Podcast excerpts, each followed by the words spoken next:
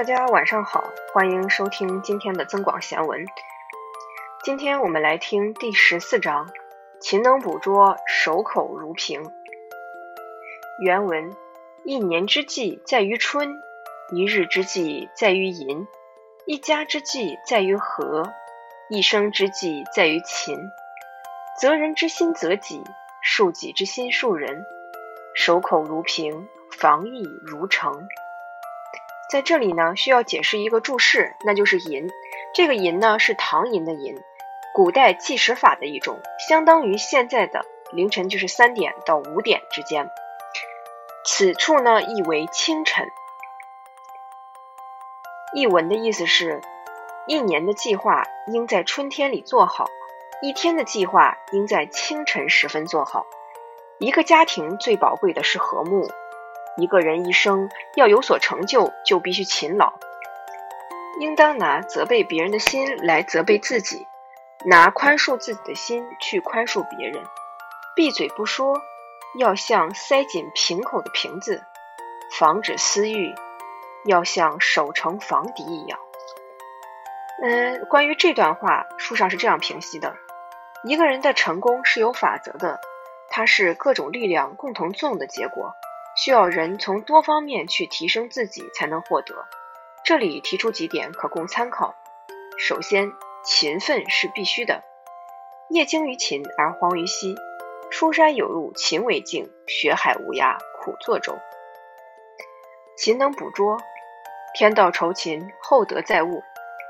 古人通过如此多的至理名言，讲述着。勤能给人带来的各种好处，一勤天下无难事。勤奋可以改变一个人的命运，可以使所有的难题迎刃而解。从一天到一年，从家庭到人生，他告诉人们：青春是美好的，时间是宝贵的，唯有珍惜时间，辛勤耕耘，才能收获喜悦。其次，成功除了自身的努力外，还需要很多条件作为助力。比如高尚的品德、宽大的心胸、良好的人际关系、严于律己、宽以待人，是做人应有品德和修养，也是取得良好人际关系的契机。对待别人不能太苛刻，否则便会失去很多朋友，同时失去很多助己前行的推动力。若能以责人之心责己，凡事多看自己身上的缺点，对自己严格要求，就能少犯错误，少走弯路。以恕己之心恕人，凡事多设身处地的，多为他人着想，适时原谅别人的错误，就能使自己处于一种和睦融洽的环境中，为成功创造有利的条件。当然，除了这些以外，还要具备坚定的意志。防疫如城，就是要排除私心杂念，防止心猿意马，以免对自己的意念造成不良影响，妨害自己通向成功的道路。守口如瓶，是对自己与别人隐私的尊重，也是对人生的一种历练。要做到守口如瓶，并不是一件容易的事，需要有坚强的精神防线，才能把持住自己那张不听话的嘴。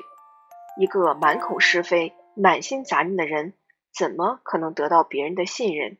更别提成就什么事业了。其实说到底，以上几条都是要人们能够做到严于律己。不管是行为上、思想上、待人上，还是言语上，唯有如此，才能塑造高尚的人格，为成功打下坚实的基础。在这里面呢，有一个故事链接，题目名叫“勤可增智”，智是智慧的智，提到了一个我们非常熟悉的历史人物，就是《陈情表》的作者李密。李密呢，生于隋代，他少年时候被派在隋炀帝的宫廷里当侍卫。他生性灵活，在值班的时候左顾右盼，被隋炀帝发现了，认为这孩子不太老实，就免了他的差事。李密并不懊丧，回家以后发奋读书，决定做个有学问的人。有一回，李密骑了一头牛出门看朋友，在路上，他把汉书挂在牛角上，抓紧时间读书。正好宰相杨素坐着马车在后面赶上来。看到前面有个少年在牛背上读书，暗暗奇怪。杨素在车上招呼说：“哪个书生这么用功啊？”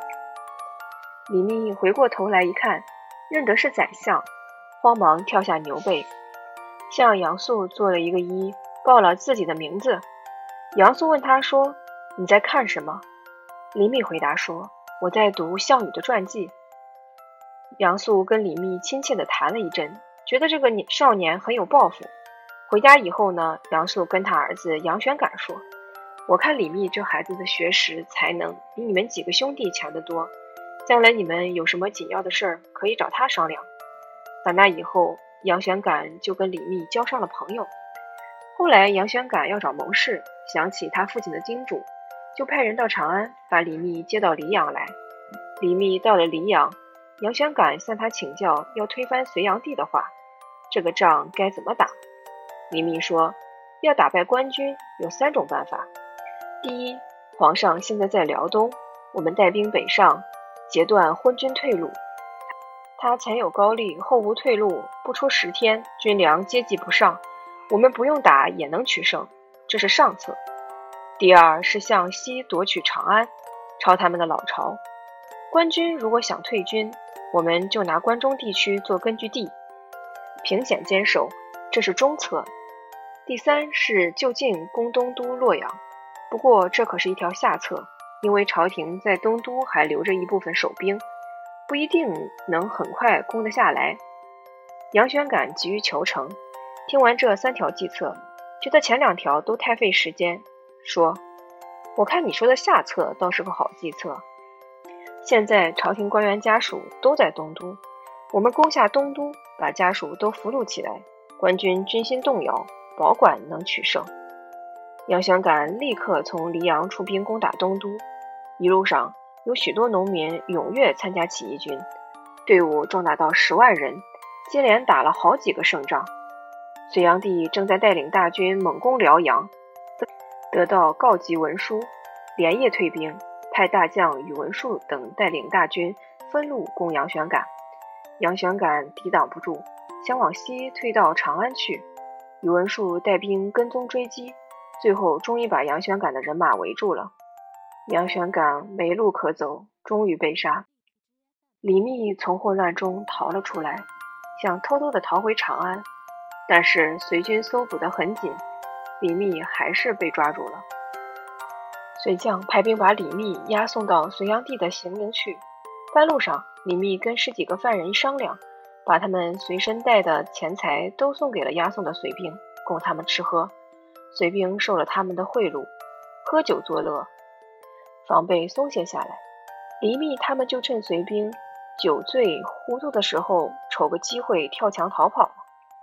李密脱离危险以后，想另找机会反抗隋朝。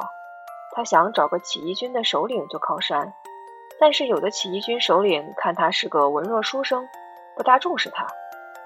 李密没办法，只好改姓换名，东躲西藏，几次险点儿被官府抓去。最后，他听说东郡瓦岗寨有一支起义军，兵力很强。这个东郡呢，就是今年的河南，呃，今天的河南滑县东啊。带头的叫做翟让，为人厚道，又喜欢结交英雄，就决定上东郡去投奔瓦岗军。到了东郡之后，李密对翟让说。现在东都空虚，士兵平时又不操练，越王杨栋年幼，留守的各官员政令不一致，世人百姓离心。段段远、袁文都两人愚蠢，没有谋略。按我的料想，他们不是将军的对手。将军如果能用我的计策，只要挥一挥军旗，天下就可以平定。翟让听从了李密的建议，果然取得了很大的胜利。瓦岗军。威名大振，前来归降他们的人络绎不绝，他们的部众达到几十万人。其实呢，这个故事秦可曾知，他想表达的一个核心思想就是，嗯，人的就是一个人一生会遇见很多挫折，但是呢，唯一不要放弃的就是读书。只有读书，而且非常勤奋，你才能够在许多危难的时候逢凶化吉，才能最终实现自己的人生理想。那么，我一起来回顾一下原文：一年之计在于春，一日之计在于寅，一家之计在于和，一生之计在于勤。责人之心责己，恕己之心恕人。守口如瓶，防意如城。